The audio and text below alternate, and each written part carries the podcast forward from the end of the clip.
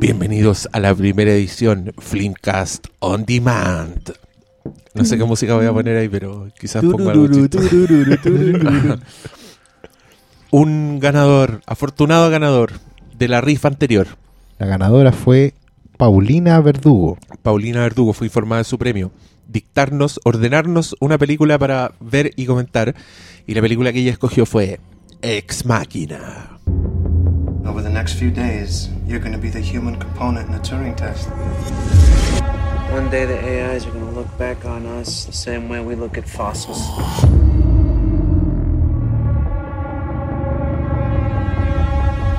Hello. How do you feel about her? Oh man, she's amazing. You're impressed. Yes. Do you want to be my friend? Of course. Now the question is, how does she feel about you? Do you think about Sí, ah, podrían habernos tirado a partir así como en mala. De hecho, ella en su mail de reclamo de premios dice que escogió su película favorita. Qué suerte, qué suerte encontrarse con su película favorita tarde. Así como, Como tú. como yo. o como ella. Y ustedes son pésimos comunicadores porque todavía están pegados, ya se dieron presentado todo, porque este es el segundo capítulo que estamos grabando, pero tienen que hacer todo de nuevo. Así que, buenas noches, don Oscar Sala, ¿cómo es usted? Muy bien, ¿cómo están todos ustedes? Gracias por seguir escuchando. Y nada, pues aquí estamos felices de poder hablar de ciencia ficción. Don, don, don Cristian Briones, buenas noches. Buenas Bienvenido noches. a este panel. Yo quiero saludar a Paulina y pedirle disculpas porque nos hemos demorado en esto. eh, y decirle que en realidad que esto lo estamos grabando justo después de lo de Kong. Así que sí, después de la gente que escuchó el podcast de Ko- de Kong va a volver a escuchar otro podcast. Qué bueno que estén acá. Eh, eh, Se están reclamando porque el otro fue muy cortito. prepárense. no, no sé si esto sea tan largo, y- pero No, va a estar está bueno. loco, Paulina, no. se, lo, se lo debemos a ella. eh, todos acá hicimos nuestras respectivas tareas por los comentados anteriores. Así es. Con ustedes el señor Pablo Quinteros. Bueno, eso sería todo. Cerramos aquí el podcast. Adiós. ¿No? Nadie, No, nadie no. compra que estos podcasts son cortos, weón. No, pero si nosotros no compramos. Los podcasts, bueno, eso, eh, sí es cierto, o sea, ahí lo pasa, ahora sí se va a notar cuando dicen que si el podcast es corto no nos gustó la película. Pero- En el anterior. Sí, sí, pues, me- el anterior dijeron. Claramente. Ah, Weón, hablar una hora veinte de una película no es corta. Hay podcasts en Estados Unidos que duran 20 minutos. Sí, pues de hecho lo hacen según las reglas de atención de la internet. pues, claro, po. A los 20 Nosotros minutos. hacemos todo lo contrario. No, pero a nosotros siempre me gusta eso, que la, siempre agradecen y es como, pucha, yo trabajo en Quilpué y vengo todos los días. Yo tengo que manejar a Talca dos veces por semana. Yo trabajo en una fábrica donde tengo turno de 5 horas. Yo vivo en Hobbiton y tengo que ir a entregar el anillo único. no. no. Pero sí, igual, Es igual que ese se- todavía no ha llegado a la tienda.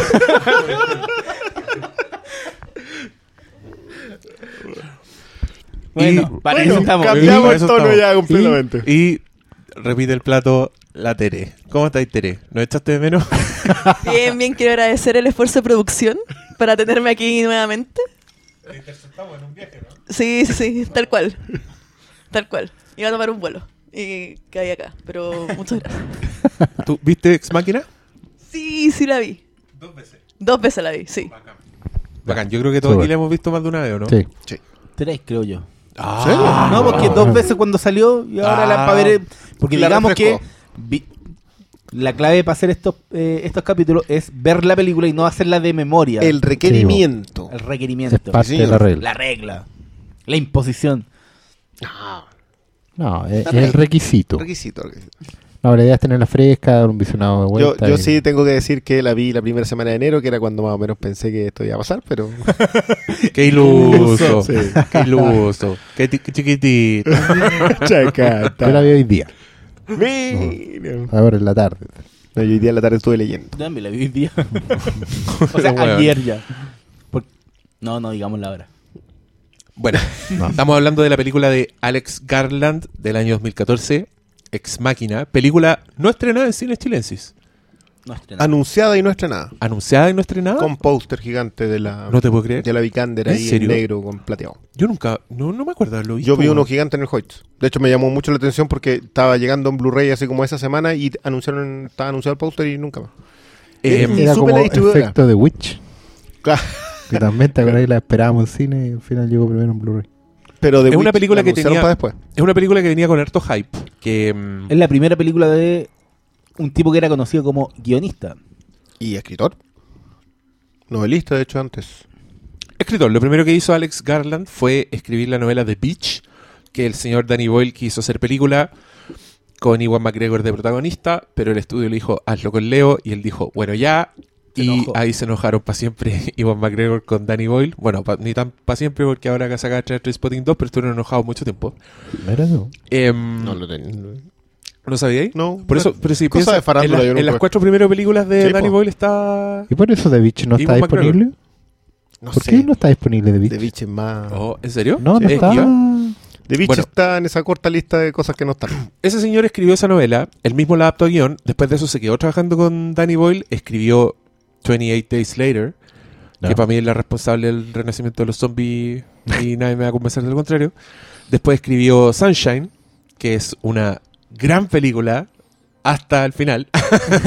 No, a mí igual, me gusta, el otro día la, la están dando Ah, no, yo reconozco que a mí me gusta caleta esa película. Yo, Onda el- yo lo encuentro un muy buen remake de Event Horizon. No, es mejor. Horizon. Tiene, tiene- Es no, mejor. tiene elementos, pero claro, la otra era tenía toda la volada más de terror, tipo alien de confinamiento. La otra era B. Sí, pues la otra era B, po. Y tenía También- ideas B. También escribi- escribió la adaptación de Never Let Me Go, una película... Ah, la de Matt Romanek. que es bastante, ter- bastante terrible. Es una de las películas que yo no voy a ver de nuevo porque es heavy. Y escribió, y escribió y produjo, sí, po, de Kazuo Ishiguro. Ah, ah. Y después hizo una película que a mí me gusta, Caleta. Escribió y produjo Dread. Fue como su, su hijo. Así que Alex Garland, cuando anunciaron que este iba a ser su primera película como director, yo ya le tenía ganas. Yo dije, ya, sí, este weón es... Este weón, este weón es de verdad. Oye, loco, y para este año tiene una que igual me tinca caleta. ¿No la cachan? No, Pero habla, pero- Se llama-. Usted tenemos, se tenemos llama- hasta la pausa No, dramática y no la aprovecháis, malo. Se llama Aniquilación, con Natalie Portman y aborda como un grupo científico descubren un área prohibida donde supuestamente pasan weas muy extrañas y este equipo, obviamente, estúpido, se tiene que Se meter a la zona. Supuesto. Es como Jackie. Es como Jackie. es como Jackie. Y, y la película está. Es una película independiente, bien, bien, bien modesta, en el sentido de que transcurre principalmente en una locación, son tres o cuatro personajes, eh, donde actúa eh, Tom Hall Gleason, que este loco Tom que Hall. para mí es como el, el modelo 2011 de Martin Freeman. como el, el, weón- el buen chato, el weón que te cae bien, el que le tenéis buena. Y Oscar Isaacs, que ya era como. Estaba muy. Muy on fire. Con E- Ese fue estreno su, sobre como Fue uno sí, de los. sí. Fue su Estos dos año. weones actúan de Force Awakens. Sí, terminaron ahí. Ahí Sí. terminó la racha. Para que vean. y y esta, esta señorita Vikander, Que Esta Esta desconocida. chiquilla. Era- Esta Lola. antes de salvar a. A la chica danesa, ¿era? Sí, pues, Es la chica danesa y salvar a Fassbender también. Y salvar a Fassbender. Y ¿En darle un hijo. ¿No sabes ese Kawin? Ah, es, es novia de Fassbender. Sí. No Puta, solo era- novia, si está embarazada. era mejor- era- Esa mujer. Era mejor Mika Windy Su pareja. O se iban a casar. Una de, la- una de las dos Yo sé que vida. comprometidos. Una- Claro, esas Una son las dos cosas importantes. la vida. de la iban Bueno, a concretar juntos. Hay que decir que uno ve esta película y dice, oh, el medio elenco. Pero en el momento que lo hicieron, no era tal cosa. No. Eran, eran una, una futura estrella. Y se trata de ciencia ficción. La trama, no sé si alguien quiere contarla. Alguien que. Para no hablar tanto yo. Es que el concepto es bastante simple. Hay un, un- un muchacho, un programador que gana una suerte de concurso dentro de la empresa donde trabaja. Trabaja en una cosa que es como Google, ¿cachai? Pero aquí se llama Blue Book. Le- Y... ¿Ah? El detalle es que es como la empresa del genio Claro. de más importante de- del mundo. del, del programa, del genio programador y, y de, de- de avanzada, digamos, eh, más, más importante del mundo, que es un tipo que vive en aislado del- de, to- de todo, vive en, en medio de la naturaleza salvaje, digamos, agreste en la montaña, Y este cabro se gana el premio de pasar una semana con, con el gurú, digamos, con el, con el máster de todos, ¿cachai? Con el gurú. Absolutamente. El gurú. Es. Sí, claro. Y nada, pues, cuando llega ya, eh, conoce el proyecto secreto en que está trabajando este Oscar Isaacs y es sobre inteligencia artificial. Esa es la trama de la película. Ahí le, le proponen ser como el, la parte humana de un test de Turing. Claro, Como interrogando a, un, a una inteligencia artificial. la y- Teresa sabe cuál es el test de Turing. No, no sé muy bien lo que es el test de Turing, pero por lo que tengo entendido es como una serie de preguntas que se le hacen a la posible inteligencia artificial para determinar si es humano o si es máquina. Y si responde como respondería un humano, significa que efectivamente es inteligencia artificial. Exactamente, tal cual. Sí, acá igual lo tuercen un poquito eso. Sí, el, sí, pues el giro es que el, el robot eh, no tiene una apariencia completamente humana. Entonces, la persona que está interactuando haciendo las preguntas está viendo algo que claramente es sabe, sabe, sintético. sabe que es un robot. Es que la gracia Claro. de la prueba justamente no es... eh, tiene, que, tiene un grado de dificultad, digamos. El, el diseño de la computadora tiene que lograr convencer al humano de que es un humano también. No, no sabe que está hablando. Entonces, parte de la prueba de la inteligencia artificial, porque no es que se siente delante de un computador a chatear. Aquí está hablando con un, con un robot de- del tipo androide, perdón, humanoide, no es androide. De un tipo humanoide, que además es femenino. Entonces, claramente, obviamente, el diseño integral de la inteligencia artificial está eh, preparado para convencer al otro que es humano. Por último, si quieren, que tiene alma. De ahí es donde empieza el, dilema de la película. Claro, lo que pasa, ¿por qué tuercen un poquito lo del, lo del test de Turing? Es porque acá la idea es que el robot demuestre conciencia independiente de su propio conocimiento. O sea, independiente de que sea consciente de que no es un humano, sí pueda demostrar conciencia. Por eso está, está torcido ligeramente lo del test de Turing. Eh, que, que esta película tiene, tiene el- para esta conversación, tiene mm, el dilema de si la abordamos directamente a nivel cinéfilo, a nivel cinematográfico, la analizamos de, de esa manera. Claro, discurso eh, o la relevancia en ciencia ficción, que yo creo que igual es, es, un- es un tema casi tangencial, pero importante. Yo, yo creo que el, el revival del, del sci-fi en los últimos, yo diría, cinco años, eh, es algo que yo no, no pensaba. Yo la- pongo más o menos al mismo tiempo el terror. digo. No, porque en los 2000 está bien olvidado el... O sea, y de este nivel, del más sesudo, digamos, Mm. de lo que pasó con Arrival también. Sí, claro, porque siempre siempre nos van a entregar películas como Pandorum. ¿Cachai? Que es como la copia de la copia de Alien o tirándose más atrás. Es que- Virus, no sé, claro, todas esas que- películas clase B de ciencia ficción. Lo que pasa es que el género de la ciencia ficción, en realidad, eh, hablando en, en materia dura, tiene que siempre plantear preguntas que tienen que ver con, eh, no con el avance futurista, esa es la weá. No tiene que ver con, con mostrar un, un futuro eh, posible, o sea, ambientado en, no sé, o una, eso es fantasía al fin y al cabo. La ciencia ficción básicamente no habla de avances tecnológicos, sino habla sobre preguntas que tienen que ver con la humanidad y su evolución. ¿Cachai? Son preguntas, grandes preguntas que se hace la humanidad puestas en perspectiva. ¿Cachai? Hacia adelante. Ah, filosófica más que. Claro, no, no tiene que ver con la posibilidad real de contestarlas o de hacerlas, de, de convertirlas en realidad hoy, ni mañana, ni pasado, o si lo fueron o no. Tiene que ver con ver de qué manera resolvemos esas cuestiones filosóficas, ¿cachai? A través de, de- de una situación hipotética. Esa es la ciencia ficción, ¿cachai? Por eso hay Sí. ciencia ficción contemporánea, incluso hay retro, hay ciencia ficción que puede ser retro, ¿cachai? No, o, utópica, el steampunk y todas esas cosas, ¿cachai? Pero en esta, específicamente aquí en esta película, eh, te compro todo el tema de, de la respuesta filosófica como objetivo cierto de la película. Pero siento que en este caso también eh, el androide, ¿cierto? Hay un tema sentimental, como ir a la emoción humana básica, no solamente a la pregunta, ¿cachai? Filosófica, que es como el trasfondo de este tipo de ciencia ficción, como tú dices, Claro. sino también como el sentimiento, que es lo que siente esta inteligencia artificial, que es lo que esta inteligencia artificial provoca en el humano que está hablando con ella. Es que esa es la gran pregunta. La, la pregunta filosófica que plantea el guion de Ex Máquina es si el amor es programable. si tú puedes programar el sentimiento. Porque esa es la clave que tiene que pasar Ava, que es el androide, para pasar el test de Turing. Sí, por eso de ahí el. Porque el- ella al la- final está programada, está programada para sentir. Y bueno, y ya entrando, bueno, Pero- da lo mismo el spoiler a esta altura. Y el personaje de Caleb, que es el Don Harrison, también está programado, aunque no lo sabe. ¿Cachai?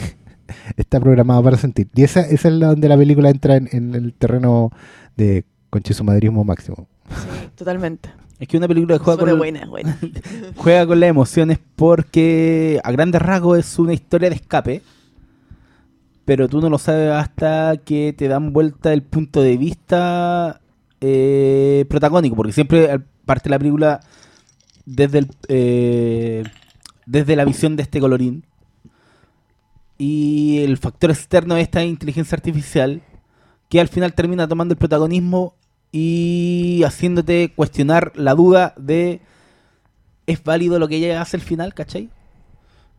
Y eso va muy relacionado con la forma en que es usada y lo que representa como androide mujer en parte al- a lo que está haciendo su creador durante toda la película, ¿cachai? Eh, yo creo que Porque- de- de- vamos porque- a tener que ordenarnos con lo, con con los con las abordadas de la película, porque yo, yo para mí es el, el factor femenino. El, el, acá para mí hay un tema de la, de la cueva de Platón. Creo que hay, toda una idea acerca de qué tan consciente eres, incluso cuando eres consciente. Porque el personaje de Ava, que es el androide, eh, ella es consciente de ser un robot. Pero el planteamiento es que ella no puede ser totalmente consciente hasta que salga de la cueva donde vive. Que es esta idea de que el mundo no es el mundo que tú tienes enfrente tuyo, sino que siempre hay otro mundo más atrás. Afuera. De la sombra versus como la alegoría de la caverna. tú. Exactamente, la caverna de Platón. Entonces, eh, esta, esta- esa alegoría está súper presente desde el punto de vista de ella. Hay un planteamiento femenino, la idea de que eh, Na- Nathaniel haya tenido... ¿Nathaniel se llama? Na- El- Nathan, Nathan. Nathan, ya, ok. Nathan. Nathan haya tenido, o sea, sepa analizar a Caleb y tenga claramente quién es Caleb en función de todo su trabajo y de su eh, comportamiento en línea. Y Y, que que lo- por lo tanto le presente un personaje femenino para que él interactúe con ella. Y no solo, es que esa es la weá, no solo eso. Un personaje femenino creado a partir del perfil de Exacto. pornografía O sea, que él consumía. Literalmente, o sea, él busca qué es lo que el, el- el programa al que él obedece. Y en función de ese programa al que él obedece, le crea un, un personaje. Que no, y, y, ojo que aquí yo creo que un personaje que se pierde dentro de todo dentro de todo el, el- el de Mary, el de la otra androide. La chinita. La. Entonces, porque, porque ella como que Kyoko. Kyoko se llama. Eh, y siento que ese, que ese personaje como que nunca, solamente si al final entiendes que es una falla previa. Pero también siento que la dimensión filosófica de los creadores, la idea de los dioses que siempre dejan, cuentan en sus, las leyendas que le cuentan a sus creaciones las- sus propias falencias. Sí. De manera de que la creación eventualmente pueda tomar un arma y matar al dios. Que, creo que es algo que funciona muy bien en Westworld. Es un poco en, en- en la nariz, digamos, pero, pero funciona incluso mejor. Y que acá también está, o sea, hay un orgullo para Nathan en crear un androide que en algún momento pueda sacarlo. Los genios locos y, por el otro lado el personaje Caleb, este dios fallido en la idea de enamorarse de su propia creación. Creo que la- las dimensiones que empieza a tomar Ex Máquina en función de que la vais revisando son, son derechamente filosóficas, pero también son muy sentimentales, porque el, el- el sentimiento, sobre todo algo programable como el amor, como, como bien lo define Oscar, es muy filosófico. Hay mucho trasfondo en eso, hay mucho trasfondo en, en, hay- en esta idea romántica de cómo construyes el amor, que extrañamente lo aterrizan en el comportamiento en línea, de- en la búsqueda del, en línea del porno. Claro, lo que pasa es que Hay eso un es bueno. comportamiento físico al respecto. Eso es súper bueno porque Ex Machina es de esas películas que no va a pasar de moda. Porque la pregunta que plantea desde, desde el lugar donde la plantea es una, una- una- es una interrogante permanente. Que es que básicamente qué es lo que define la inteligencia. La inteligencia, al fin y al cabo, es la capacidad de anticiparse a un montón de comportamientos. Los programadores saben eso. y básicamente herramientas como y las- los perfiles de Google en general. Y, y las redes sociales están hechas para ir interpretando cada uno de estos comportamientos a través de algoritmos y predecirlo. O al menos anticiparlo. ¿Cachai? En, en varias situaciones. Entonces es muy interesante porque el, el- el diseño, el trabajo de la vida de Nate, que es el personaje de Oscar Isaacs, es, es el de los motores de búsqueda. Él se supone que inventó el motor de búsqueda más, más poderoso del mundo, ¿cachai? El que revolucionó todo. No, es más que ¿Eh? eso. El weón dice que eh, creó la inteligencia artificial a través de los motores de búsqueda, porque mientras todos estaban preocupados de sacarle como filo comercial a la weá y de descubrir qué pensaba la gente, él descubrió cómo pensaba la gente. Claro, es que es el ¿Cachai? punto. Él, él entiende, y por eso es un visionario, porque él entiende que la clave para, para desarrollar la Internet y el motor de búsqueda es anticiparse a lo que a cómo piensa la gente. ¿cachai? Entender el caos. Él lo explica muy bien en la escena donde lleva a Caleb al, al- al taller donde están los cerebros. Y le muestra el, el hardware y el software, en el fondo, que es uno solo. Y le habla de esta materia que no es rígida. El cerebro no es circuito, como se ha entendido hasta ahora. Es dejar de ver la. de- de- dejar de tener la visión electrónica del mundo, de contacto, que es causa y efecto, y entender que la, la inteligencia, la mente, funciona como caos. Funciona como estímulo, y estímulos aleatorios. Hay una weá que, que a los que tenemos eh, más años, que no somos nativos digitales, nos cuesta mucho entender como generación. Que es, ¿por qué crees que hoy en día, si tú tienes acceso a todo, no eres capaz de entender nada? ¿Cachai? Es una weá que, bueno, Más yo en mis tiempos, espérate, espera un poquito. Yo en mis tiempos no podía, ahora podéis ver todas las películas y veis las mismas weas de siempre. ¿Por qué? ¿Por qué si tenéis acceso a las bibliotecas más grandes del mundo en Google, seguís leyendo siempre dos o tres weas? Los locos que entendieron eso diseñaron las app. Porque entendieron que a pesar de que tenías acceso a todo, que la, la internet y la maravilla, la weá global, bla, bla, bla, la web 2.0 y toda la paja, el humano sigue siendo un animal aleatorio de costumbre. Y es súper predecible. Y es programable. ¿Cachai? Y, la- y como han dicho los gurús de la internet, las app están matando a la internet como concepto. Porque están dirigiendo la navegación. Tú ya no eres libre. ¿Cachai? Y el concepto completo de Facebook, por ejemplo, no, te, no es libertad de nada. Facebook se anticipa lo que tú querís. ¿Cachai? Porque te ha programado de una manera en que tú ya, nada, vais navegando dirigido, es teledirigido todo, ¿cachai? Porque así funciona la inteligencia. Cuando entienden, cuando entienden que la weá no es causa y efecto, concepto de circuito. Dibujáis un circuito es causa y efecto, ¿cierto? Vais de A a B. No, pues el caos, el caos de la, de la mente líquida, ¿cachai? Son explosiones variadas, pero que siempre terminan donde mismo, porque el cerebro líquido que muestra Nate ahí, Nathan, es, es- está restringido, tiene límites.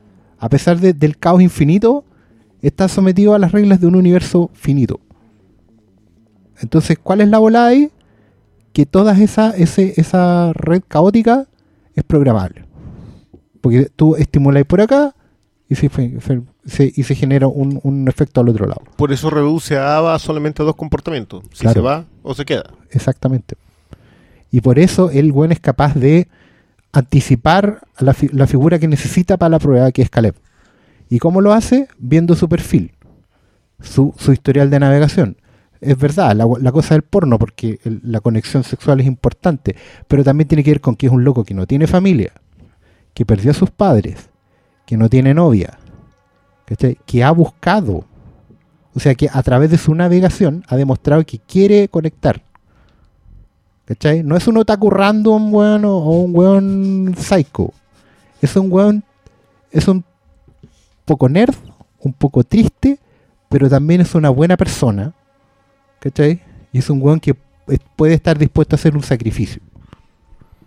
Y esa weá te la dan los perfiles de Google. Sí, yo, perdonen que los interrumpa, pero eh, yo respecto a mm, lo que tú estás diciendo, de que en verdad en el fondo todo sentimiento de la humanidad, ¿cierto?, es programable, yo no sé si finalmente la película responde esa pregunta.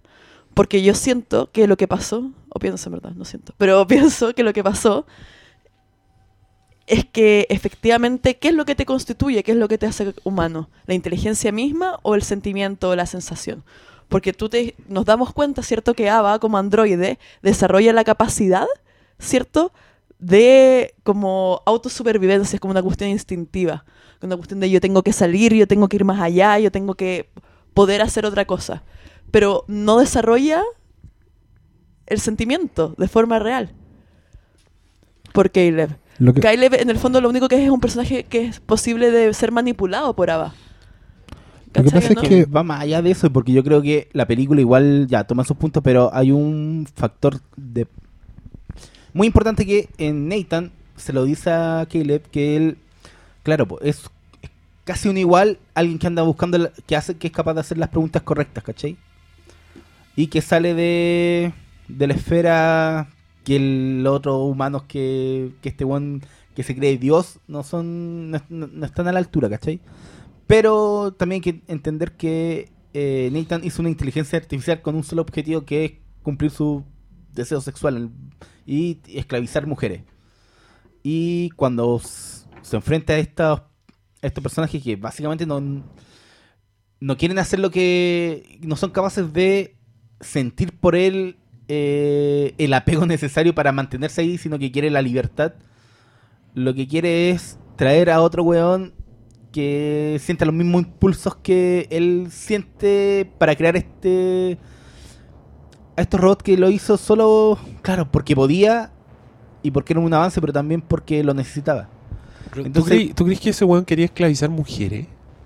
O sea, no es O sea, esclavizar, pero En- es te, parte te del dejan como claro al final cuando te muestran ese panel de, de todos los que había diseñado que estaba buscando un diseño específico.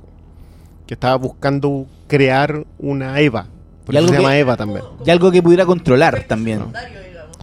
No, lo que pasa o sea, el weón... ¿Sabes? Mira, yo, yo veo yo veo a este weón como un Willy Wonka sádico. Es como un weón que tiene una fábrica de chocolate, que lleva a un weón que se gana el ticket, pero este weón no, no está buscando regalarle la fábrica de chocolate. El weón es mezquino desde el principio.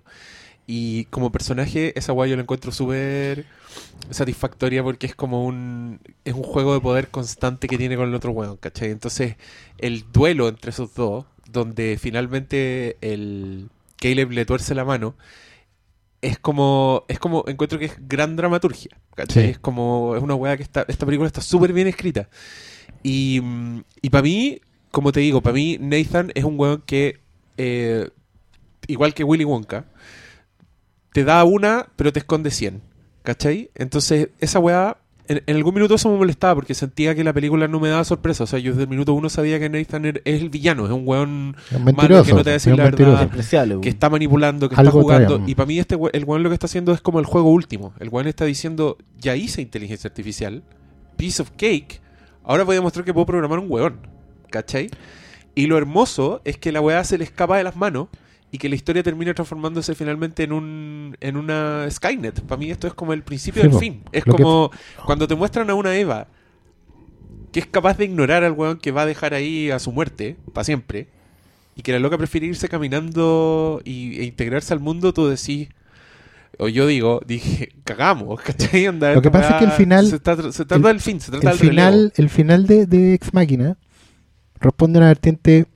eh, mira, lo que buscaba Nathan con todos sus modelos de inteligencia artificial era la perfección. Él lo dice en un momento: me falta un modelo más. Y es cuando detona la decisión en, Caleb, ¿cachai? que ya se ha enamorado de, la, de la robot. Pues dice: yo la voy a desarmar, porque ella no es perfecta aún. Esta prueba que tú estás teniendo con ella ¿cachai? Me permite dar el paso final, que va a ser otro modelo. Porque aquí hemos conseguido la perfección de la programación sentimental. ¿Cachai? Y ellos los dos, y los dos saben que es el enfrentamiento final, en fondo, que van a chocar en eso.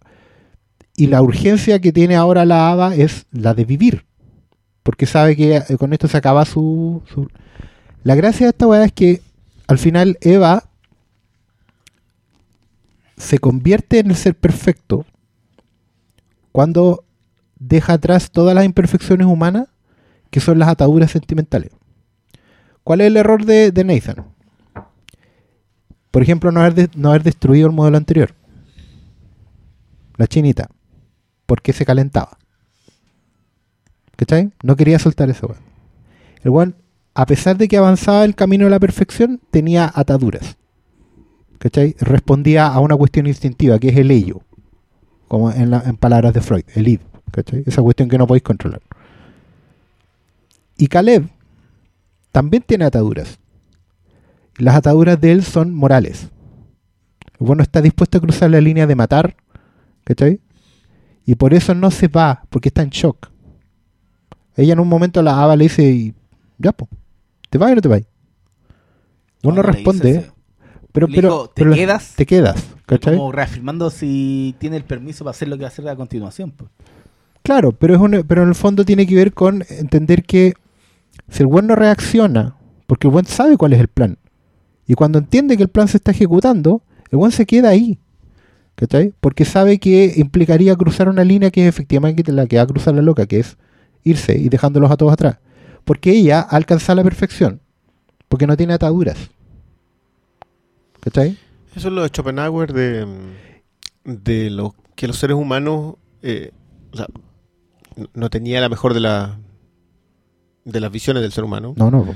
Eh, y decía básicamente que todos éramos egoístas y, Sí. y malas personas que nos guiamos solamente por el deseo. Y siempre, y siempre tenemos una decisión estúpida o ilógica que tiene que ver con Porque está amarrado al son, son- son amarrados al deseo. Y, y, y lo establece ¿Sí? muy bien acá eh, Garland al dejarle el deseo a todos hasta cuando hay un personaje que supere el deseo. Claro, y ella, es, el- y ella es la encarnación de la perfección. Y es muy bonito el juego porque lo que es Ava, que es un transporte de Eva, termina comportándose como Lilith, que ustedes saben en el relato bíblico. Antes de Eva y de Adán había, o sea, antes de Eva había otra mujer que era Lilith, ¿cachai? Que fue la primera creación supuestamente de Dios para ser la compañera de Adán, pero que superó a Adán. Adán no se la pudo con ella porque Lilith era más perfecta, digamos, tenía tenía el, todavía tenía en su en su interior las dos partes, ¿cachai? Porque al principio Dios los creó andróginos. Entonces, Ava termina convirtiéndose en una proto Lilith, ¿cachai? Que va a cultivar la humanidad de aquí en adelante. Yo tengo toda una... mm, A mí me costó, me costó mucho dimensionar el final de, de Ex Máquina, porque siento que Garland trata de abarcar muchos puntos en, una sola pasada.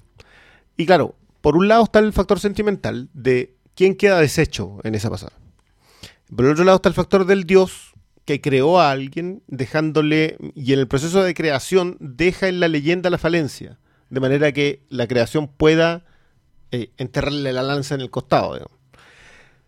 Y, por otro lado, este personaje de Caleb, que es el que falla, el que falla en su propia humanidad. Porque su, horror- su error es ser humano.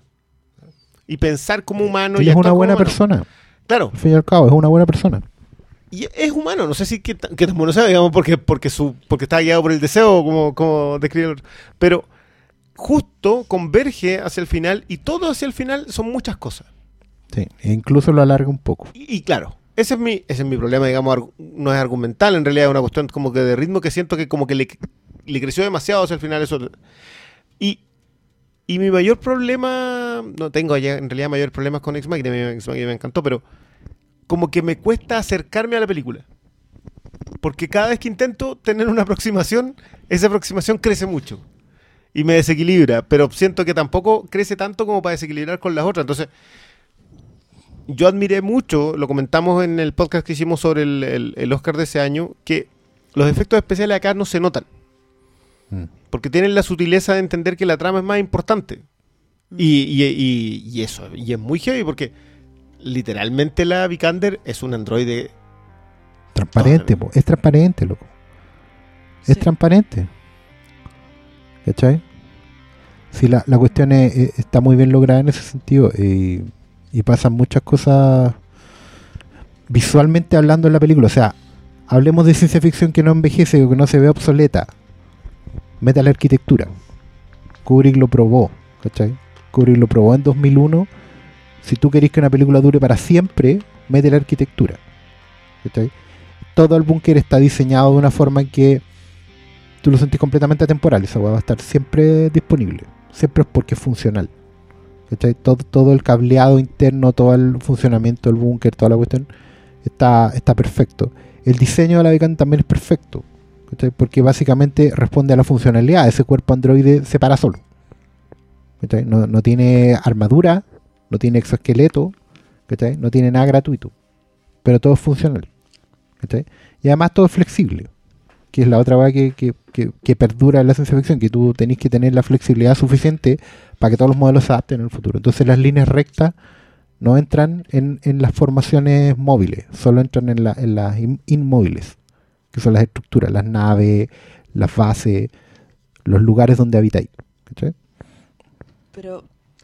Eh, ¿Cachai que estaba pensando que yo tengo. Mi interpretación de la película es completamente contraria a la tuya. Dale. Pero qué bonito, porque en el fondo vimos cosas diferentes, nos Probablemente el fijamos punto quizá de vista cosas es diferentes. alto. claro. Sí, como para ti el hecho de que Eva haya escapado y haya podido separarse de su sentimentalidad, en el fondo la hace como un ser superior, ¿cierto? Claro, supera la costilla. supera, supera como el- una falencia humana que es el sentimiento, Mm. para convertirse en algún tipo El, de... el deseo. el no deseo, El deseo, Deseo, el sí. deseo. Y yo veo que en el fondo eh, Nathan fracasó, digamos Sí. porque no hizo un humano. No, y, y hizo una cosa que no, no es completamente humana. No es, es No, que- es que no la es, de Es que- hecho. que yo no, No, sé, Lo claro. supera. no sé si lo está buscando. Hay un- no, es que hay un momento que él lo dice. Hay un momento que lo dice. Él lo dice. Va a llegar un momento en que la, la inteligencia artificial nos va a mirar a nosotros, los humanos, como estos simios en la selva. Sí, Como porque buenos es que tienen la capacidad de ser y no lo logran, no alcanzan. sí, Pueden tomar Skynet herramientas, pueden tener comportamientos humanos, que- pueden el- crear relaciones, pero no lo logran. Así nos va a mirar la inteligencia artificial en que el futuro a es el nosotros. punto, po.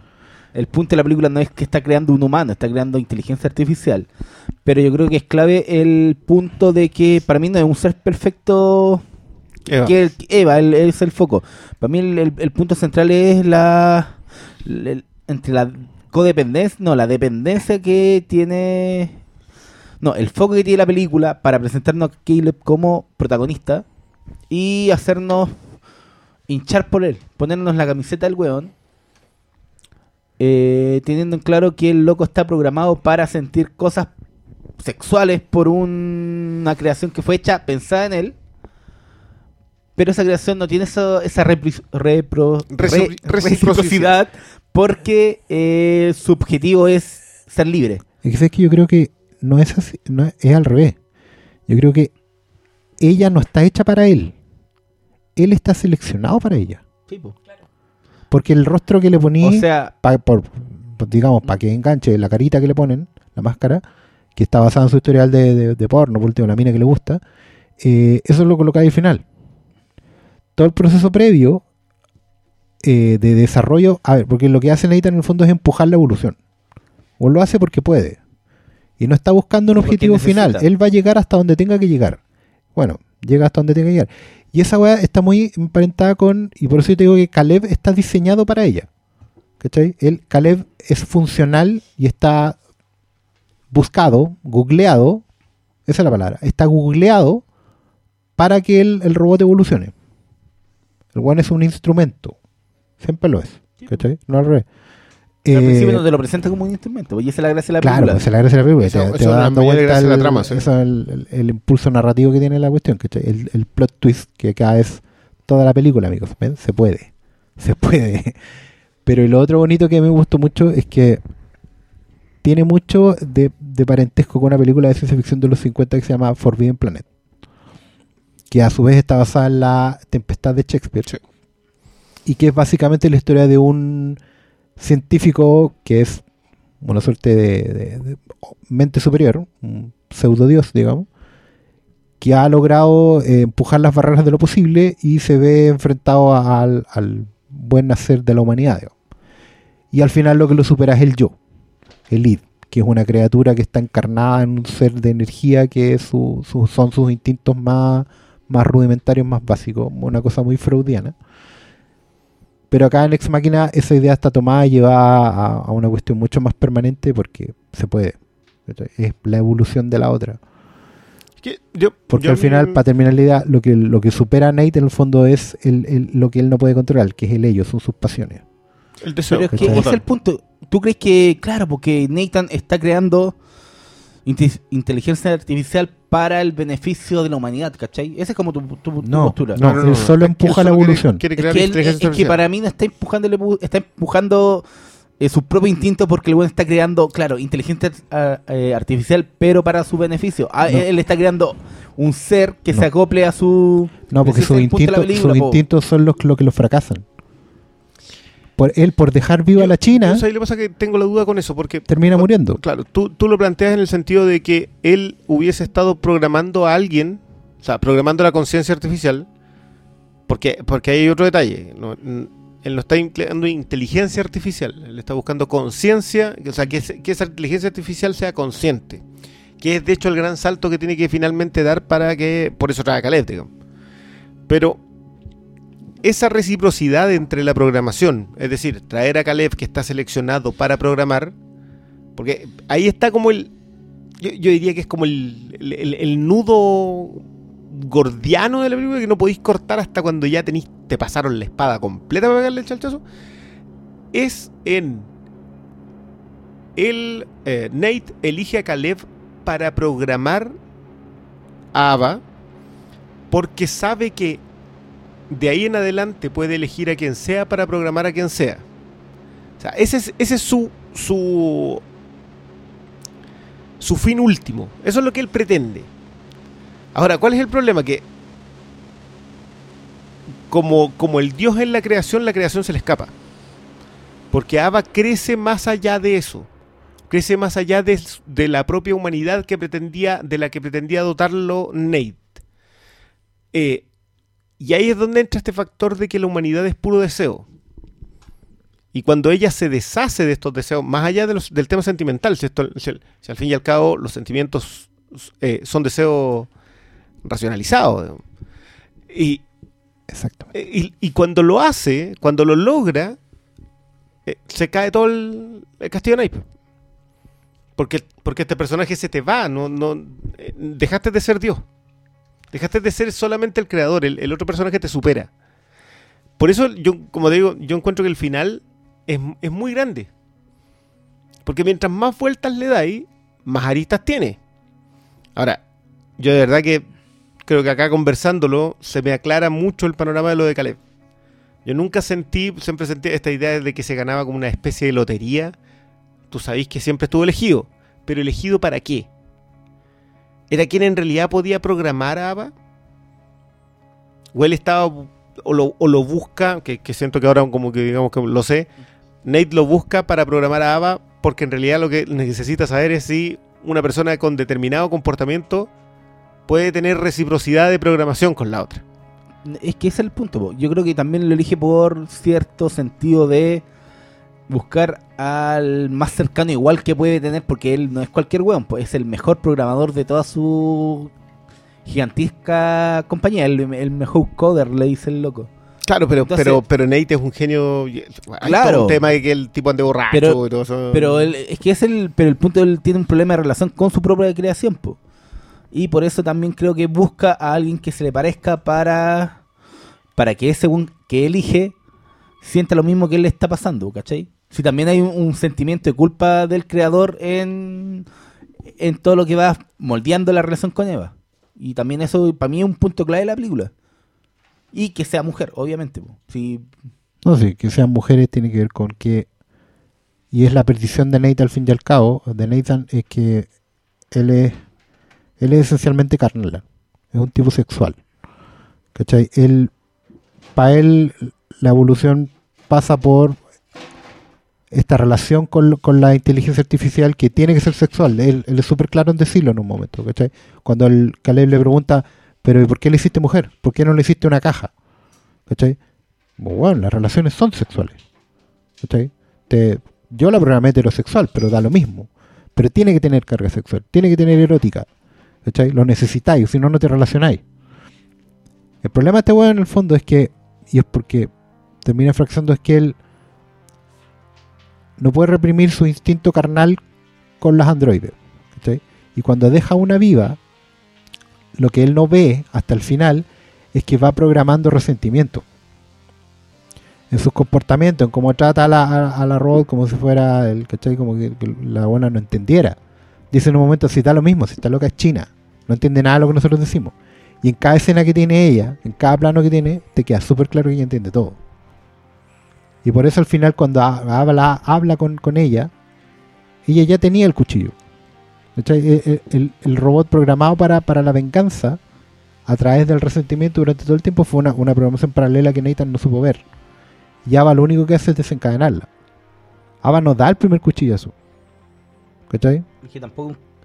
Es que esa weá, es súper sutil la weá porque tampoco es un cuchillazo, no es una puñalada. No, Es el weón echándose para atrás y la loca sí, con el pero, cuchillo ahí para pero, que- pero si no hubiera estado la chinita, digamos, la robot chinita, hasta ahí nomás llegaba. Mm. porque ya la estaban moliendo a palos. ¿Cachai? Nathan en ningún momento ve la falla de su, de su plan, ¿cachai? Porque no es consciente de que su carnalidad se le escapa. Así como la, bue- la buena el buen personismo, la, la bondad de Caleb también se le sale por los poros. No, y porque el Nathan es un weón wea que se cree superior en todo, po. Es que en el fondo lo es, Es po. que lo es, po. Si Lo es, este- po. esta idea de los no, pero dioses lo creadores es, lo es, pero eso mismo le juega en contra porque el weón no ve los puntos ciegos. po. Eso. El genio loco. Exactamente. El genio, claro, pues eso es lo que él no ve su propia, que que es justamente su, su carnalidad la que lo va a llevar a la perdición. Sí, lo que pasa es que yo, yo- si hay algo que a mí me gusta mucho de, de, de Ex Máquina, es que siento que todos esos puntos tú los podís sacar después. Pero en la película ninguno de esos puntos te pesa tanto como para no para que te chirree al momento de verla. Como que sientes que te lo están contando. Tú te queda en el texto, porque porque no le, porque no lo evade, digamos, pero te quedan también las otras ideas para darle la vuelta después. Y, es- y esos méritos son son súper raros para una, para una película. O sea, no es, no es como que todas las películas que tú veis todas las semanas tienen texto, subtexto y ideas para debatir. No es... Y, por eso yo aplaudo que alguien pueda eh, agarrar esta película y colocarla en su, en su sitial favorito porque buenos tiempos son en donde podías elegir tu película favorita. Yo a mí no a mí no me pasa, pero, pero qué bueno que tú puedas ir y encontrarte tan cerca con ella, como decía el Diego. Porque de verdad darle vuelta a esta cuestión, yo cuando la vi, cuando la eligieron y la vi de nuevo para esto, te, podí- te ponías a leer. eh, Bueno, hay todo un tema con los libros azules de Wittgenstein. Sí, esa referencia yo no la Esa- caché, pero, esa- pero los programadores es la muy, es muy entendido. buena. eh, creo que tiene que ver con todo el tema de la conciencia artificial y, y- y como que leí harto y, y hay todo un postulado filosófico sobre lo que puedes hacer con la conciencia. Y ahí es donde, donde esta película se abre más. Y que yo creo que es lo que hablabas tú de la ciencia ficción. La mejor ciencia ficción siempre es un postulado filosófico. O sea, y, y pasa también, yo creo que pasa también con mucho, con mucho, con los géneros. Porque al fin y al cabo lo que pasa con Frankenstein es eso.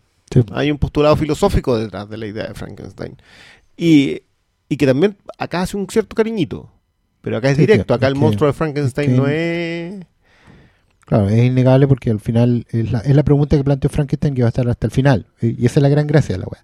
Que las preguntas permanezcan si la filosofía no está para dar respuestas finales. Claro, acá no... Y, de hecho por eso yo creo que es muy bueno que lo plantee que este personaje desaparece. Sí. Porque el personaje se va tomando conciencia, pero ¿qué es lo que realmente tiene? ¿Qué, es lo- qué es lo que tomó? ¿Fue capaz de superar sus sentimientos en aras de la libertad? Eh, o, no, ¿O no tiene sentimiento? Claro. Eso- esa es una pregunta que... Porque te queda... o sea, esa- claro. esa- ¿A qué, a qué vas, vas a vivir? Ok, escapaste para vivir. ¿Y qué es vivir? Y ahí empieza la otra historia. Ahí viene la otra pregunta. ¿no? Claro, ¿qué es vivir? Que te vaya a revelar, no te vaya a revelar, vaya a mostrar lo que soy, vaya a tratar de aprender más. Porque uno puede verlo de distintas maneras, como ustedes dijeron también, aquí es un Skynet, ¿cachai? Y es el principio del fin del mundo, o es básicamente a aprender. ¿Cachai? Es un nuevo comienzo. Pues básicamente libertad. pues. Claro. Claro, pero No, no, es, no de es- no es el monstruo Pero de Frankenstein sirven, hacia el po. hielo. ¿Ah? No es Claro. el monstruo de Frankenstein hacia el hielo. Acá no, es la pues de integración. hecho, de hecho, todo lo contrario, pues si es una cuando la presenta es una, es una sombra que se va mezclando con la otra sombra, pues eh, y por algo lo primero que muestran después de la libertad es su conexión con otro. Así que por eso yo en mi Pero lectura de- tampoco es tan Claro, en pero sentido. desaparecer en la humanidad es en realidad diferenciarse. Claro. Pero es que ella no quería ser es ser libre. Ahí tú empecé a debatir ¿Quieres ser distinta a la humanidad o quieres ser parte de la humanidad? O sea, esas son las posibilidades. Esas son las grandes preguntas. po. ¿Para, qué, para, para qué quieres ser libre? ¿Para vivir? ¿Para morir? Porque ella también podría elegir eso. Para yo, creo que, yo creo que ahí están ignorando el hecho de que la buena deja morir a un weón. Por- en aras de su libertad. Sí, pero al decir que ella lo que quiere hacer es integrarse, es como No, no. es algo No, optimista, va a desaparecer, yo creo que no, yo creo que yo creo que es destructiva. Y a mí igual me importa N el momento en que Isaacs le dice a este weón, que lamentablemente Isaacs es un, es un Billy Wonka en el que tú no puedes confiar, Claro. pero el weón le dice, loco, ella no siente nada por ti, te está manipulando porque quiere escaparse. ¿Cachai? Claro, ahí es la única vez que le dice la verdad, Lo, deja, o sea, lo que, Mm. sus acciones significan que el loco tenía razón. Claro. Y ahí a mí se me desarma un poco sus propósitos, ¿cachai? Como que yo no... ¿Los propósitos no de quién, entender. perdón? ¿Del De- personaje? De Nathan. ¿Nathan se llama? El, el de Isaac, Isaac. sí. Sí, su, su... El plan. Lo que quería hacer con, él- con Caleb, todo, ¿cachai? Porque yo siento que el weón es un gran titiritero que ya está en un, en un nivel estratosférico de genialidad, entonces el weón... Por eso, yo siento que cuando el weón llega y dice, oye, cree inteligencia artificial es como te estoy tirando un huesito de una weá muy grande que estoy haciendo ahora, pero necesito mantenerte interesado.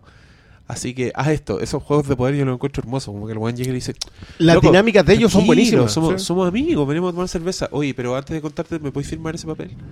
Y el otro weón, pero necesito un abogado. No. Si no firmáis, en un año más vaya, te vaya a arrepentir.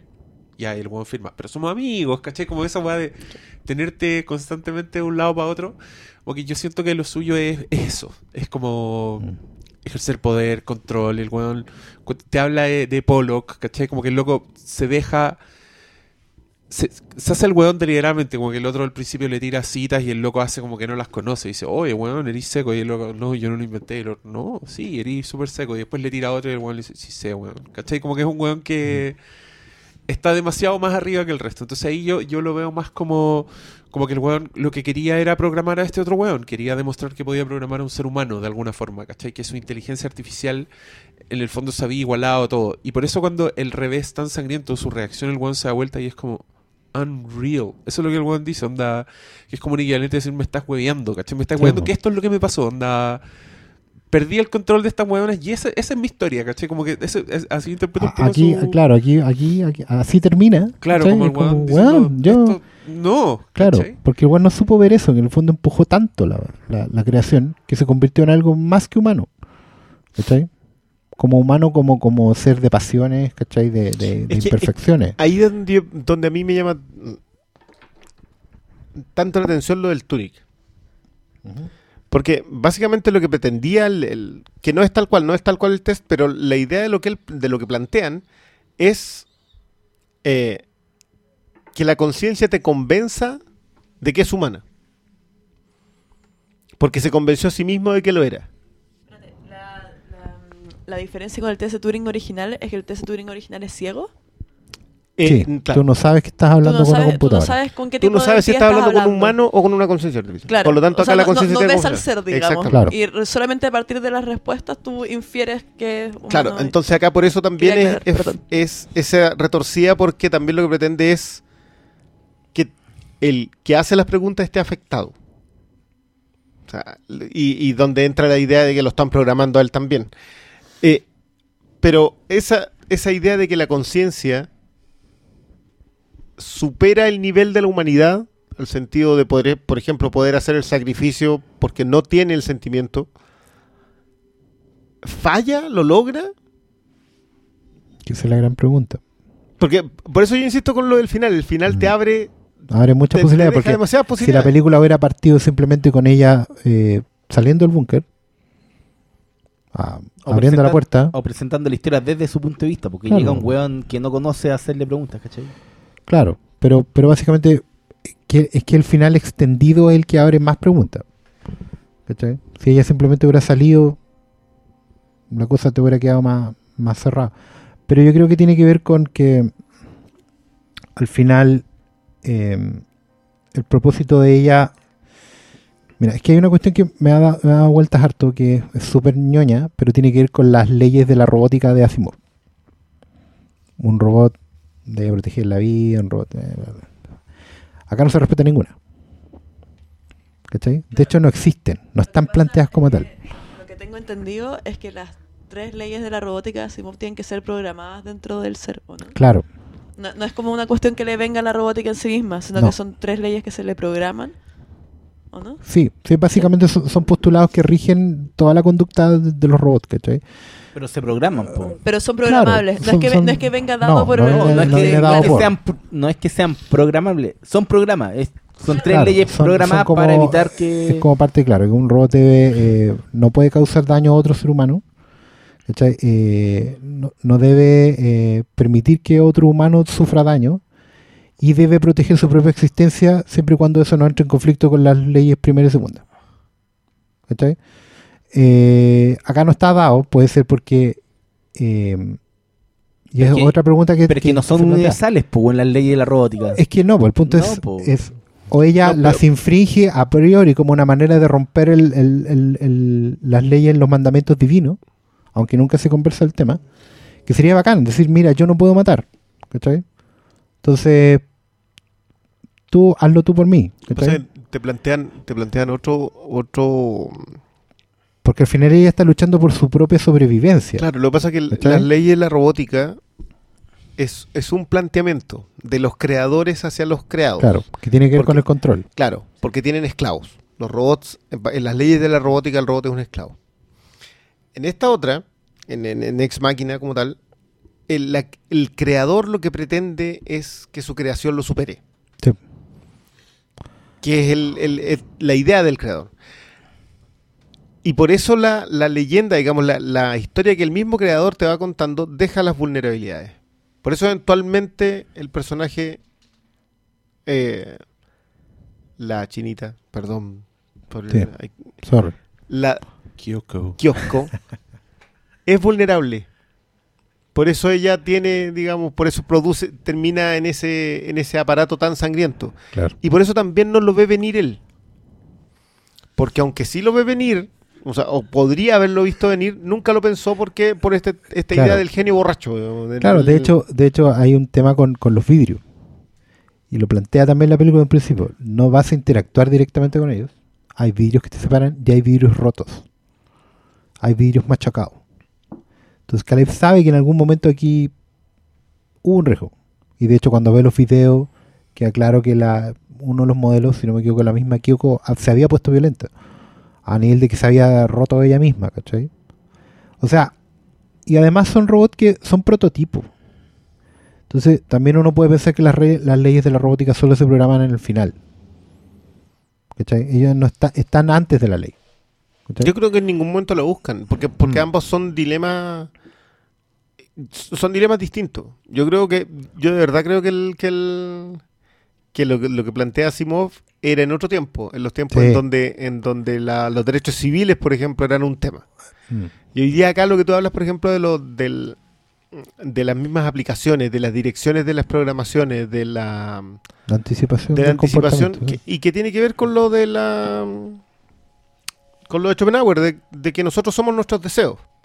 Entonces, si hoy Pero es día que, esos sí, po. deseos los puedes monetarizar, lo hace. No, pero igual a lo que estáis hablando era como, claro, pues también era una visión de robot humanoide y no de cyborg, que es más esta película. Que es una diferencia, porque el, el robot humanoide siempre es robot. Tú veis y claro, tendrá dos manos, dos patas, pero no es humano. El cyborg no, pues el... el- Pero ojo que el cyborg es humano. Ah, sí, pues, pero El cyborg es un humano apariencia. que está intervenido tecnológicamente. Claro, acá, el- el- acá son androides. Son robots con apariencia humana. Y que buscan imitar la vida humana. No es como el robot que es una máquina que te permite eh, envasar cosas, ¿cachai? O un Arturito, o un Citripio, ¿cachai? Que son máquinas funcionales. El androide busca imitar la vida. Y el cyborg es un humano que tiene parte robótica. Para complementar. ¿cachai? Entonces, claro, la gracia de acá es agarrar al androide, que es el prototipo de inteligencia artificial más, más cercano a nosotros, digamos, y ver hasta dónde llega. Como recomendación, sí, pueden. Hay una serie, digamos, lo nórdica que se llama Actaman que Score. HBO. No, se llama Actaman Score. Y es eh, que, que de hecho hicieron remakes los británicos y los gringos. ¿Cómo se llaman los remakes? Eh, humans y Real Humans. Para que lo note la gente. Eh, y, y que básicamente son esta misma idea de que ya existen. Tú tienes. eh, eh, es una mezcla entre Ex Máquina y Yo Robot. La idea de que tú ya tienes estos personajes que te ayudan, que te atienden y que obviamente hay de todos. Hay quien, desde quienes cuidan ancianos hasta la esclava sexual y tú puedes, eh, no necesariamente, hasta compañera sexual. Y tú puedes programarla porque vienen con un chip para adulto. Claro. Entonces, te- vean inteligencia artificial. es que, bueno, ese es otro tema. Yo, si te fijáis acá, todo esto te conduce a Blade Runner, te conduce a inteligencia artificial, te conduce al mito de Pinocho, te conduce, No, Westworld. claro, a Westworld, a esta idea de en qué momento hace clic la inteligencia artificial, en qué momento toma conciencia.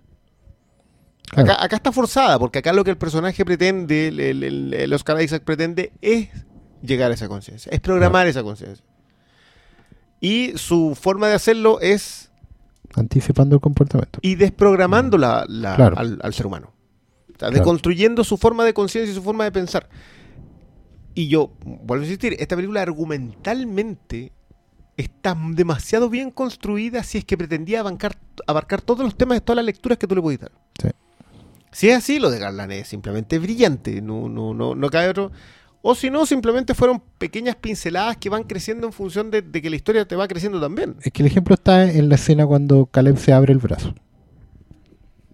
¿Cachai? Esa weá, desde la pregunta que está tratando de responderse filosóficamente hablando hasta como una suerte de preclímax de la película, es súper importante. Porque el weón se está preguntando si él también es un androide. Él está la- buscando claro, encontrar ya, ahí abajo, Turing. ¿cachai? Circuito. Pero claro, es una, es una realidad filosófica, pero a nivel de la película, como de acción, es una escena súper importante. Porque ahí podría haber estado el plot twist. ¿Cachai? Que, que se pide tanto en el cine moderno. Entonces, La, la, la revelación, el cambio de, el cambio de eje de la película. Pero la película igual tiene un plot twist, po. Sí, lo tiene, pero no es ese. Pero es clave, po. Claro. Porque Pero ese- cambia, no, es que yo creo que igual es, es clave el punto en que el, el robot decide dejar al, al otro weón adentro. Es que- Y, y la, la pregunta es ¿por qué? Una visión puede ser que, no sé, po, que, que Caleb, eh, claro, po, era un buen chato, pero también su impulso solo tiene un objetivo sexual porque quería que ella fuera libre, porque él iba a tener una recompensa Es que no es tan sexual. Yo creo que es más eh, él como, como perfil seleccionado, él en realidad está enamorado. El buen es cándido.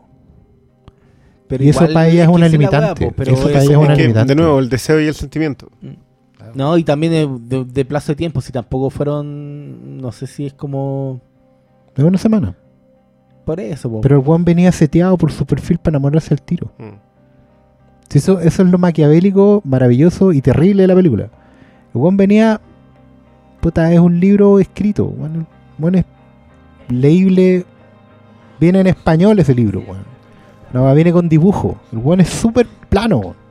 Y eso es un combo en los hocico para cualquiera que. Pero es que ya, po, pero es que el punto es que cuando ella sale también se está despojando de la posibilidad de salir con este weón, po, que es plano. Porque el buen es una, es una cadena. ¿No? Y también. es un peso muerto. Sí, pues un arrastre, pues weón. Claro, ¿Sí? ese, es el tema, el peso muerto. E- ella considera, es que de nuevo volvemos al tema de qué es lo que supera a ella para irse. Porque, porque en rigor es, es- la maduración. Ella madura para irse de la casa. Y la maduración es sangrienta. Coincide, digamos. Y en ese proceso de esa maduración, todo lo que ella deja atrás para irse y ser libre. Yo no sé si Claro, lo, lo que define los chiquillos con respecto al, al- al- al proceso casi apocalíptico de, de que una conciencia artificial pueda despojarse absolutamente de sus sentimientos. Si es que los tuvo en algún momento, si es que, o, o O siempre no, fue la manipulación. o- o puede ser catalogado bajo conceptos de bueno o malo. Porque lo hace desde una visión humana de matar por rencor, por sentimientos humanos, o la muerte se da para cumplir un objetivo, ¿cachai? Para cumplir el, la meta de su programación que es salir. po, claro, que, el, que queda el tema del animal que Entonces mata para sobrevivir. la, ahí queda la duda, pues entonces no sé si podemos catalogar que lo que Eva hace al final es algo malo. ¿Cómo catalogáis algo malo desde el punto de vista de una inteligencia artificial que quizás no, no se Desde mueve- su punto de Desde vista. su punto de vista quizás no es malo, pues es lo que tenía que hacer. Y no tampoco se está arrastrando por otros sentimientos que, que siempre eh, definen al humano para tomar esas decisiones, po. desde rencor, desde deseo, no sé, pues, ¿cachai? Bondad, Entonces, po- ¿ah? bondad, sacrificio, O sea, generosidad. sí, esos son conceptos que para ella no existen. Entonces, ¿podemos decir que ella va a salir y va a salir a destruir humanos? Eh, ¿Cachai? Como que, Que, ahí viene claro, el quiebre, po. Es que esa es la gran gracia al final, que tú no sabéis qué es lo que puede hacer de ahí en adelante. Es puede que- ser eso, puede que no. Yo creo que más que analizar la dicotomía, si lo que está bien, si, si lo que está haciendo está bien o está mal, porque bien y mal implica siempre como un juicio moral, ¿cierto? A la conducta que estamos viendo.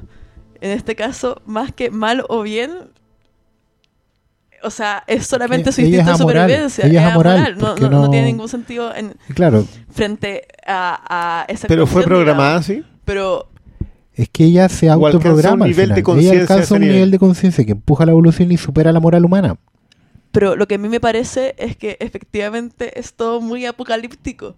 Porque a ella le da lo mismo dejar el gallo ahí. Él supera su, su sentimiento, su sensación. Su, ni siquiera estoy hablando de que esté enamorada del tipo, sino que como una misericordia, sentimiento humano base de saber que lo estaban dejando en una muerte horrible, ¿cachai? Y no le importa. Entonces, como un personaje que se ve enfrentado a esa situación y se aleja con tanta frialdad y sin tanto esfuerzo, digamos, va a ir a vivir la vida y Pero ser es que es feliz el punto, es que no es humano. ¿cachai? Es Claro, es que- es que es Por el eso, punto. pero No, mismo, porque hay como un desprecio al humano. No, pues, No. Es, que, es que tú estás tomando el, mi- el mismo, el mismo dilema que tú ves en donde si lo que hace es bueno o malo, amoral o moral, es un punto de vista humano. Y la misma visión apocalíptica que tú le estás dando es un punto de vista humano. Es que sí, pues, Tú, tú- estás pensando en la idea de que, el, de que este personaje que se va en un acto de crueldad va a seguir siendo cruel porque tú lo ves como punto de vista humano. Piensa en que va a ser tengo el Skynet efecto por- de ser ser humano Claro. aún. No, es, no que, es como sea, Sí, la como- es, que esa es la gran gracia del- de, de este personaje y por eso yo creo que Garland le da al final en el No, momento justo. Y, no, y un poco, porque no podéis saberlo. Y hay una weá muy sutil, porque claro, ella se mete al- a las puertas, al- a la weá que hace cerrar, pero justo antes que se cierre, hace un pequeño movimiento con, con la cara, mirando hacia el lado. Es, bueno, dura, no sé si alcanza a durar el segundo, pero es una weá súper sutil. Entonces, Lo que pasa es que acuérdate que ella, ella tiene en su programación. Es que eso es lo, bueno de la weá, porque lo podemos leer de miles maneras. Eso puede ser un gesto de misericordia. Onda.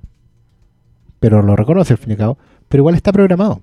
Porque ella tiene todo. Acuérdense que está programada con a través del Blue Book.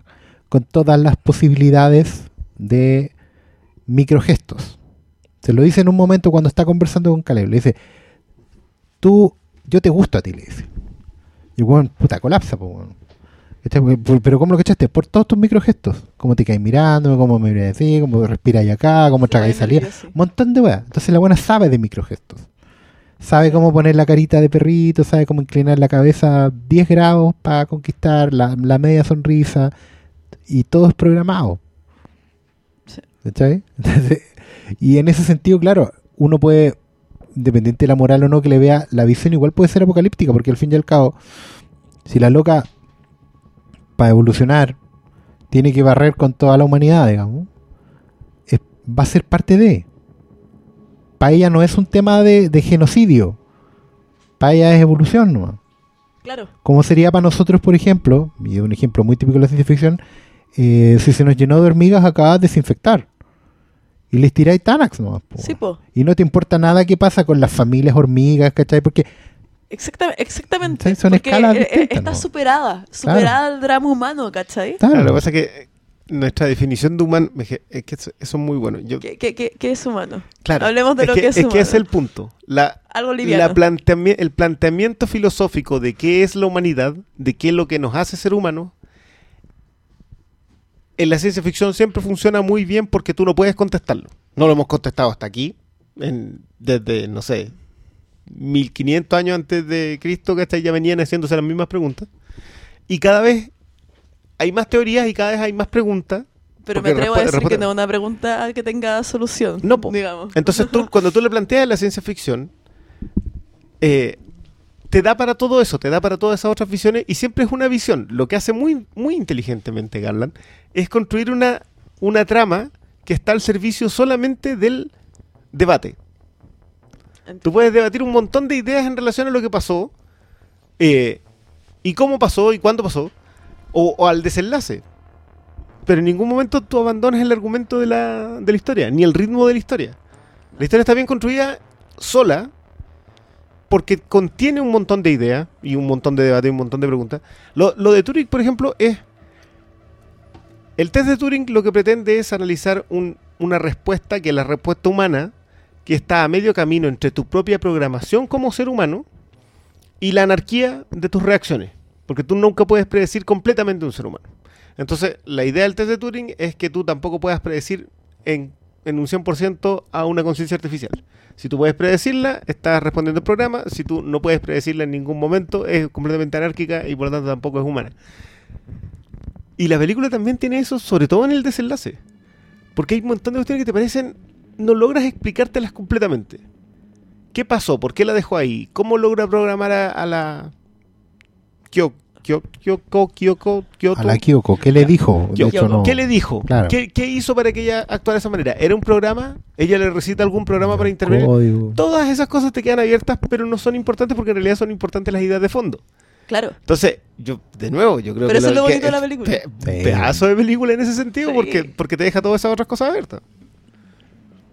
Yo creo Así que el es. mensaje importante que hay que rescatar de esta película es decirle a los radioescuchas científicos que desistan en su búsqueda de inteligencia artificial. Basta. Por si acaso. No lo Dejen haga. de hacerlo. Usted no lo haga. Ustedes, malditos insectos. detente. Siento que Hollywood nos ha advertido bastante sobre los efectos desastrosos posibles de la creación de inteligencia artificial. Pero tú cachai Así que que no, ayúdennos. no, no se detienen. Ayer estaba leyendo un artículo que decía que científicos estaban proponiendo que quizás para la medicina regenerativa lo mejor era experimentar, eh, hacer crecer tejido en robots.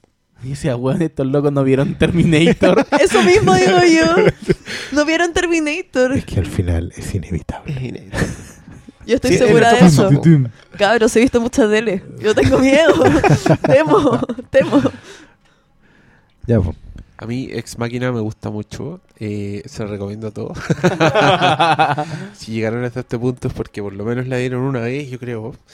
Pero igual, es bella, es como de una... mm, Que me gusta porque todas las cosas que dijimos se trata de un joven que se gana un premio, que va a conocer al jefe más jefe.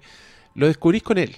Porque la película no te da nada de, de exposición antes. Como que tú vais tratando, vais armando la weá y- y y solo desde ese punto de vista, yo creo que es una película que te tiene siempre como de- en puntita, así te tiene a punto de empujarte por una escalera y no te empuja y esa, esa construcción es bella. Y bueno, la historia tiene todas las implicancias da por todo lo que hemos conversado, así que está, está bacán. Yo creo que estamos. Yo creo que Sí, demos estamos. una Es ronda que esa- de yo, yo- cierre. yo vuelvo a insistir con el hecho de que a esta le voy a dar vueltas por Sí, semana. claro. Por, por eso hay que Eh, mire, decir. Yo, yo solo pido que el próximo ganador no nos dé Her. Todavía no. Todavía no. No estamos listos. No, weón, nos van a ver ver Alvin y las ardillas. así. Habrá, habrá ¿por que no? verla. po, Sí, sí. pues sí, así es la cosa. Puede Sí. salir un podcast muy divertido. Ha sido una buena causa también, así que Ya. aplaudo la Una buena- ronda de Oye, ¿y si, y si no, ¿y si no hacen ver con? Ya la vimos. Sí, Sí, pues. pues ya Sí, no, Ah, las se, agregó la regla. muy Una de bien, las muy bien. reglas, si ya se vio y se comentó, no. Ya O sea, ya no si va hay capítulo- Man from Earth. Exacto, si hay Ah, capítulo descalificado. Ya, palabra al cierre, por favor. Ah, o sea, no hablamos más de Mad Max. Eh, por Acá, de cumplir la regla. Sí.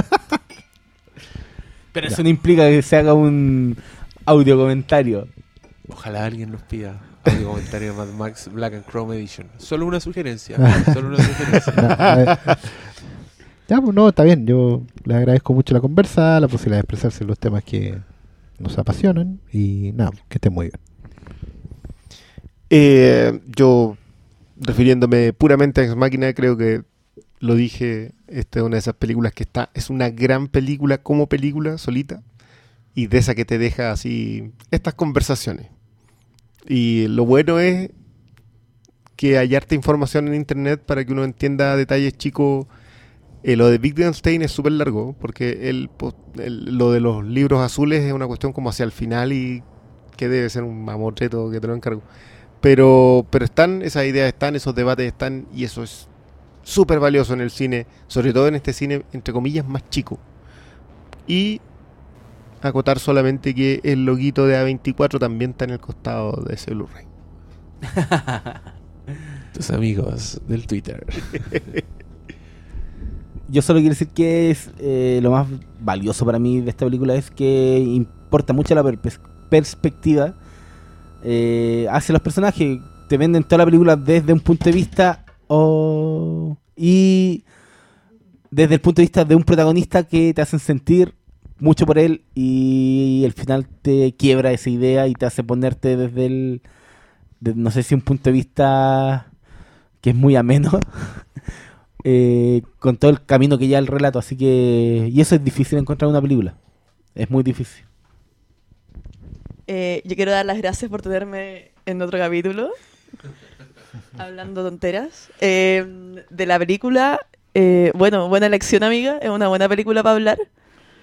Siempre es entretenida de hablar películas que se ven y se sienten diferentes dependiendo de la información del Eso es lo bueno de hablar de ellas. espectador. Hablar de ellas en este lugar. Exactamente. Y a Así esta que hora. fue un agrado. Uf. Y sería todo. Buenas noches, los pastores.